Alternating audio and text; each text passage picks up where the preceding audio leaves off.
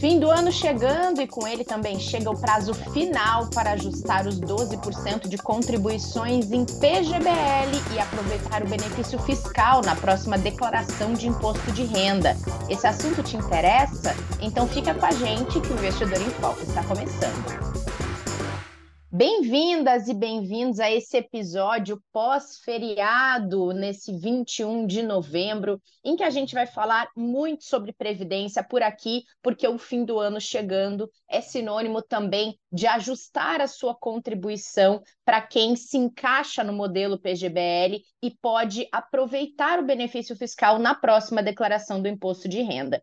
Mas antes de falar sobre isso, a gente precisa atualizar o cenário da semana, porque teve eleição na Argentina, tem ata do Fed e ainda tem a agenda dessa semana de quatro dias. Ela é curta, mas ela tem muita coisa importante acontecendo. Então, eu vou chamar primeiro a Sabrina Lima, que já está aqui com a gente, a nossa especialista em recomendação e portfólio, para a gente falar desse cenário. Sabrina, bem-vinda, como está você?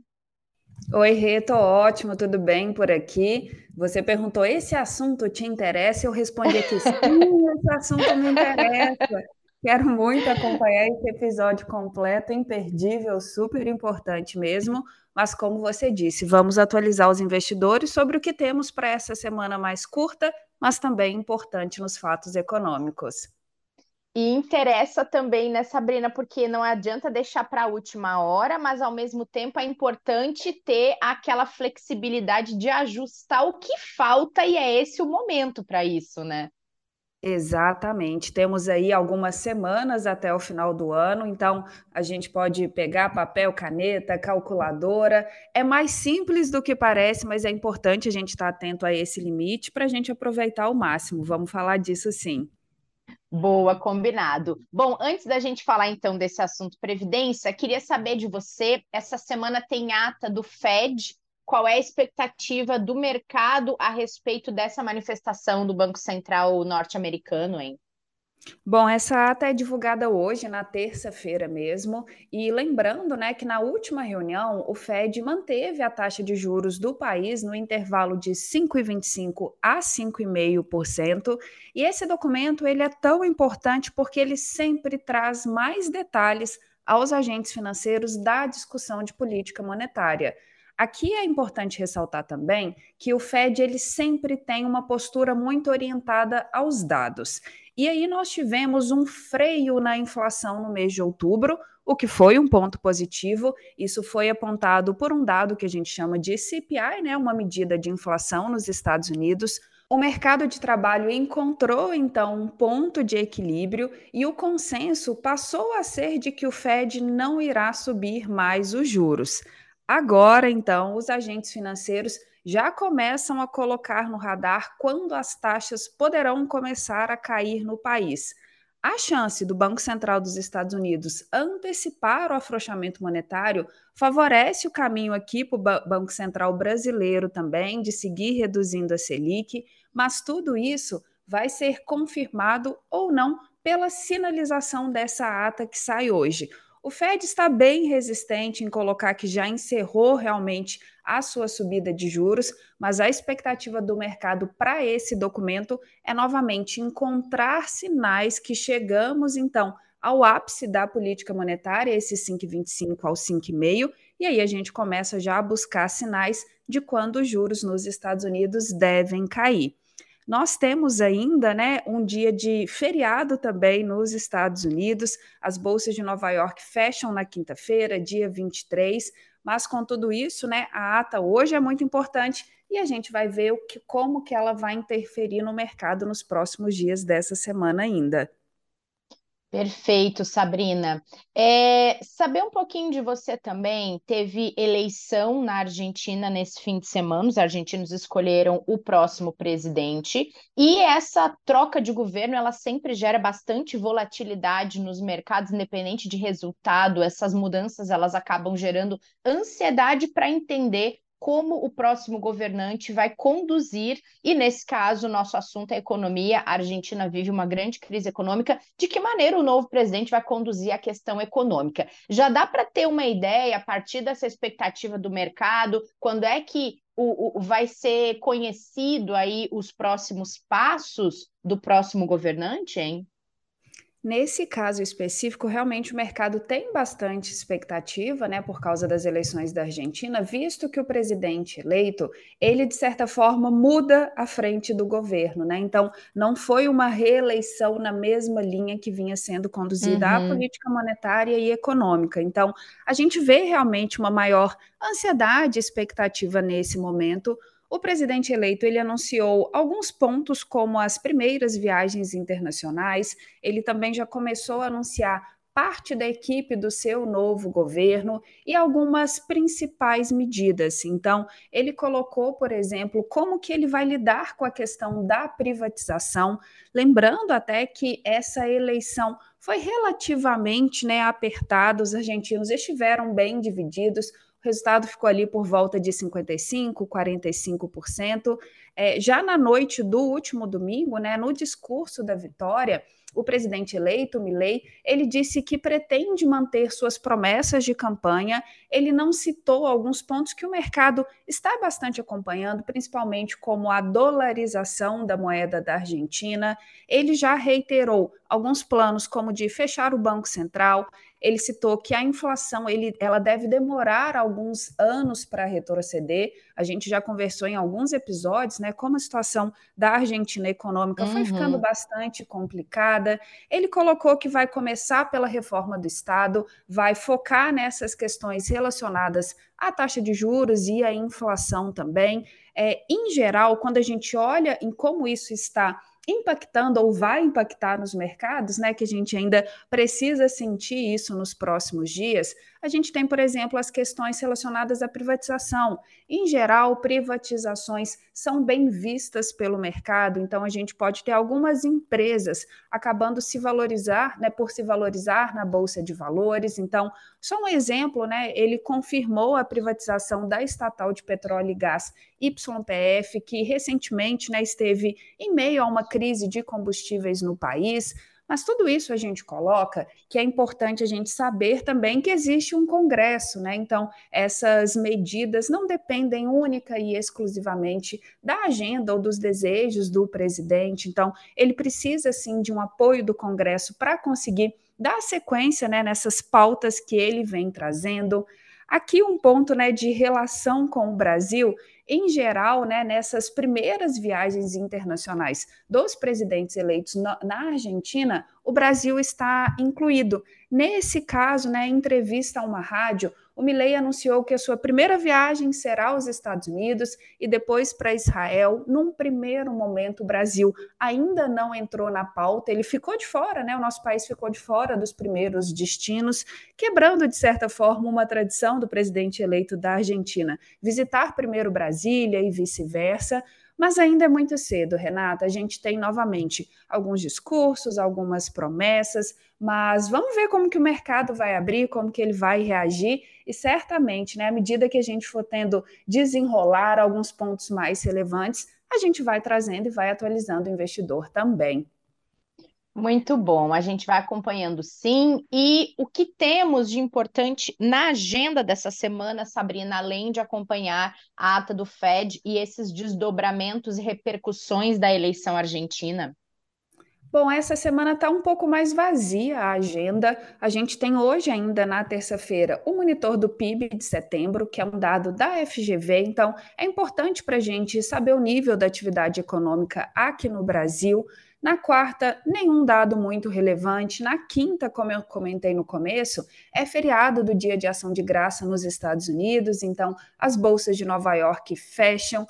E na sexta-feira nós temos também um feriado nos Estados Unidos, as bolsas seguem fechadas, dia de Black Friday por lá, mas por aqui nós temos sondagem do consumidor de novembro, que é mais um dado da FGV, mas como um todo, o que a gente tem de mais importante mesmo é a ata da reunião do Fed, né, que sai hoje, como a gente comentou, e temos um dia aí, na verdade, uma semana aí um pouco mais curta realmente nos mercados. Muito bom, Sabrina. Me despeço de você para conversar sobre previdência com o Vini e a gente se encontra numa próxima. Fechado, Renata. Até a próxima. Obrigada, pessoal. Vou acompanhando o restante do episódio aqui, tomando as minhas anotações. Assunto Previdência é assunto para todas as idades e nesse momento especialmente importante. Obrigada, viu? Combinado. A gente que agradece a sua participação. Vini já está aqui conosco, Vinícius Paniza, que é nosso especialista em previdência aqui no Itaú, que conhece tudo sobre o PGBL, o VGBL e por que, que esse assunto é tão importante ser falado nessa época do ano. Então, Vini, chega mais que a gente tem muito que conversar por aqui. Como você está? Oi, Rê. Tô bem, felizmente aqui passamos o feriado super bem aqui. Vamos falar de previdência aqui, passar as informações para todo mundo e para que todos aqui já fiquem atentos aqui a fazer o planejamento do final do ano. Perfeito. Bom, vou começar é, sem chover no molhado, né? Porque a gente já falou muito aqui no podcast da diferença dos modelos de previdência complementar, o VGBL e o PGBL, e queria entrar direto em uma das principais diferenças do PGBL, que é o ganho fiscal. Essa possibilidade de deduzir do imposto de renda quando a pessoa investe até 12% da renda bruta anual. Conta um pouquinho para a gente como é que funciona esse mecanismo, Vini, e por que, que ele é tão importante nessa composição dos investimentos da pessoa. A previdência é, PGBL é super importante nesse momento de planejamento de final de ano, porque para todo, toda pessoa que faz a declaração completa de imposto de renda, o PGBL ele tem um mecanismo de você abater até os 12% da sua renda bruta tributável anual. Então, por exemplo, tá? Se a renda bruta anual for de aproximadamente 200 mil reais, você pode investir até 24 mil reais em um plano de previdência PGBL e deduzir esse valor da base de cálculo do imposto de renda. Assim, a base de cálculo do imposto de renda não será mais os 200 mil, serão 176 mil. E isso gera uma economia de imposto de renda, porque a base que será tributada será menor. O importante reforçar que no PGBL você não vai deixar de pagar o imposto de renda, você vai pagar esse imposto de renda lá na frente. Mas a vantagem é que você está economizando agora e está ganhando rentabilidade sobre esse dinheiro. Então, para quem faz o PGBL, é muito importante. Então, quem lembrando, quem faz a declaração completa de imposto de renda tem até agora o dia 27 de dezembro para se programar e fazer os aportes para atingir esse limite, tá? Então, e um reforço importante é o 13º bônus, PLR, enfim, de quem trabalha em empresa não entra nessa conta, tá? Então aqui é só renda bruta tributável anual, tá? Então faz a conta porque realmente vale muito, muito a pena. Boa. E queria só reforçar um ponto que você trouxe. Você falou declaração completa. Os critérios para a pessoa se encaixar nessa possibilidade do benefício fiscal, ela tem que ter contribuição para o INSS e fazer a declaração completa do imposto de renda, é isso, né? É isso mesmo, tem que, tem que ser contribuinte do INSS, senão não consegue fazer o abatimento. Perfeito. Agora, pensando que a principal vantagem do PGBL é essa questão fiscal, se a pessoa está diversificando em previdência, o ideal é que ela cumpra com esses 12%, e se ela quiser contribuir além desses 12% da sua renda bruta, então ela vai para o modelo VGBL quando ela pode se enquadrar nesses critérios do PGBL, né, Vini? É isso mesmo. Então, quem está pensando em acumular recursos para o longo prazo, para usar esse dinheiro daqui a 10, 20, 30 anos, usando efetivamente para aposentadoria, fazer esse mix de produto é muito importante, porque o PGBL ele te dá a vantagem de pagar o, o imposto de a menos imposto de renda até os 12% da renda bruta tributável anual, ou seja, se você quiser aumentar a sua reserva de longo prazo, melhorar a tua aposentadoria, aí o ideal é que você faça essa diferença, esse excedente é, dos 12% é, no VGBL. Porque, por exemplo, eu quero contribuir com 15% para o meu uhum. futuro. Então, você contribui 12 no PGBL, usa o incentivo fiscal e esses 3% excedente você coloca num VGBL. Por quê? Porque como você não, não terá a, a, a, vantagem de pagar menos imposto de renda, o PGBL te dá, o VGBL te dá a vantagem de pagar menos imposto de renda, porque ele, a base de cálculo é apenas a rentabilidade, tá? O principal ele acaba sendo isento de imposto de renda. Então, uhum. a grande uhum. vantagem nesse planejamento é ter os dois produtos, para quem quiser contribuir acima de 12%. Faz uma composição e diversifica dentro da própria modalidade de previdência, né? É isso mesmo. Você comentou 27 de dezembro, é porque é no último dia útil do ano, né? É, o que a gente trabalha aqui no, no Itaú é o dia 27 de dezembro, porque a gente tem alguns processamentos no final do ano. Então, se alguma pessoa, por exemplo, fizer um aporte dia 28, dia 29, a depender do Tá. nosso processamento aqui, pode ser que esse dinheiro não conte para 2023. Então, a gente sempre dá uma margem de segurança aqui para que todos invistam até o dia 27 de dezembro, tá? Perfeito. Aí tem uns diazinhos antes do fim de semana, que não é mais dia útil, depois tem o feriado de primeiro de janeiro, que já não conta mais, né? Isso, isso mesmo. Boa. E de... Vini, uma dica para quem não planejou direito essa contribuição ao longo de 2023. O que, que é o mundo ideal? É pensar no começo do ano para fazer uma distribuição que caiba no bolso ao longo do ano todo, né? É isso mesmo. É, eu vou, eu vou dar um exemplo prático aqui que eu faço, tá? É. Então, eu, como recebo meu salário todo mês, eu já faço a minha continha para contribuir com a minha previdência aqui, que o banco também me ajuda, e o excedente eu também faço no PGBL. Então, eu consigo ter essa continha mais ou menos regrada no mês a mês. E a vantagem de você fazer no mês a mês é que você consegue se beneficiar da rentabilidade no período. Então, a cada mês que você vai contribuindo, esse dinheiro vai rendendo. Você não precisa esperar no final do ano para fazer o aporte. Automaticamente você Uhum. já ganha rentabilidade ao longo do tempo. Então, assim, o ideal é que todos devem fazer essa continha. Como eu dei o exemplo lá, você ganha, sei lá, 200 mil reais por ano. Pega esses 200 mil reais, mensaliza, chega na continha dos 12% e faz uma conta de chegada. Aí no final do ano, se faltar, você complementa se passou um pouquinho, aí tira o pé e coloca num VGBL, por exemplo. Perfeito. Agora, se precisa complementar, o décimo terceiro pode ser uma boa para fazer isso? Se a pessoa não está precisando quitar tantas dívidas com ele? Bom, o décimo terceiro é uma opção interessante para você investir, tá? Então, se você trabalha em alguma empresa e essa empresa possui um plano de previdência corporativa, por exemplo, você pode usar os recursos do décimo terceiro e abater a tributação exclusiva na fonte, tá? É uma vantagem um pouquinho diferente dos 12%. Por quê? Porque como o décimo terceiro possui uma tributação exclusiva na fonte, ele não conta para fins dos 12% da renda bruta tributável anual. Então, para quem faz a declaração de imposto de renda, seja completa ou simplificada, é uma vantagem adicional, tá? Por quê? Porque na prática, as contribuições que você faz com os recursos do décimo terceiro em folha de pagamento, ela não vai interferir na sua dedutibilidade fiscal dos 12%. Então, por exemplo, eu já faço 12% no PGBL todo, todo mês aqui, eu vou fazendo a minha continha de chegada Uhum. lá todo mês no PGBL. Se eu quiser investir, por exemplo, 3 mil, 5 mil, 10 mil do meu décimo terceiro, por exemplo, eu posso. Ele não vai mudar essa minha dedutibilidade, justamente porque ele tem a tributação exclusiva na fonte. Então, para quem é colaborador de alguma empresa que possui um plano de previdência, eh, pessoa jurídica, é importante falar no, no RH da empresa e verificar se a empresa permite essa disponibilidade, porque realmente é um investimento que vale muito, muito a pena.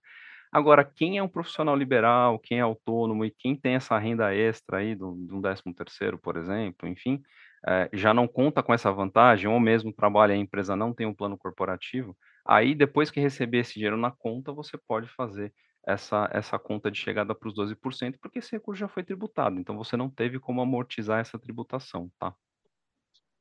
Perfeito, perfeito, Vini. O importante da gente falar desse assunto nessa época do ano que ainda tem um pouquinho mais de um mês para regularizar o investimento é que muita gente ainda consegue se organizar, né? Mesmo quem não teve a sua disciplina de todo mês colocar ali bonitinho o valor que é, pode ser que chegue no montante certo até o fim do ano, a pessoa, mesmo que talvez não chegue aos 12%, chega perto, né? Então é um momento para fazer conta, refletir, chama especialista em investimento, pede ajuda e consegue entender se está perto, se está longe e como é que diminui aí, quer dizer, melhora, se aproxima mais das vantagens que, que essa modalidade traz, né?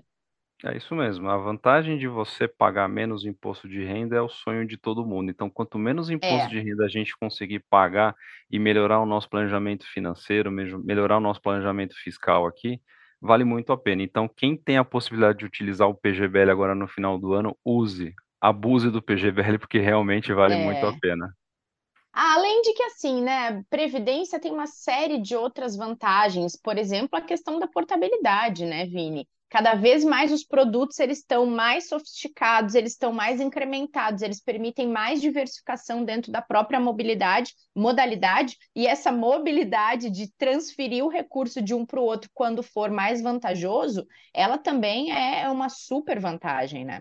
Eu costumo brincar que a portabilidade é. nos planos de previdência é uma das maravilhas modernas do mundo, né? Porque assim, não existe nenhum investimento no mercado que te permite essa possibilidade, né? Ou seja, você está é. num produto que você não está muito contente, você quer mudar, você tem a possibilidade. Então, se você tem lá 10 mil reais nesse produto e você quer ir para um outro produto, serão alocados 10 mil reais. Você não precisa resgatar, pagar o imposto de renda, esperar o dinheiro cair na conta e fazer essa, essa nova alocação. Não, a Previdência ela te dá essa vantagem.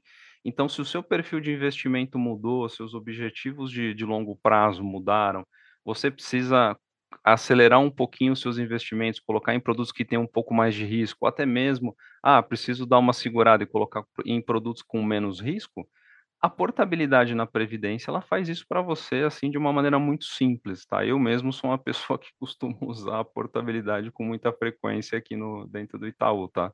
Eu fiz recente também portabilidade na minha previdência. Não, eu, e vale super a pena. Não, vale muito, porque você consegue equilibrar a sua carteira de uma forma muito rápida, muito dinâmica. E a gente tem instrumentos aqui, é, pelo, pelo próprio internet banking aqui, a gente consegue fazer, é um processo super simples. É verdade. Muito bom, Vini, brigadão. É um timing perfeito para a gente falar desse assunto. Acho que vai ajudar demais quem acompanha aqui o podcast. É, espero que você tenha um ótimo fim de ano, se a gente não voltar a falar por aqui até lá. E obrigada pela participação hoje. Eu que agradeço, Rê. É, fico aqui à disposição e se a gente não se encontrar também, um ótimo final de ano para você, para todo mundo aí. E até a próxima. Até! E obrigada a todo mundo que acompanhou com a gente mais esse Investidor em Foco. Na quinta-feira tem mais podcast por aqui para falar de planejamento financeiro, de finanças pessoais ali com Martim, Ana e convidados. E a gente fica esperando por vocês. Até lá!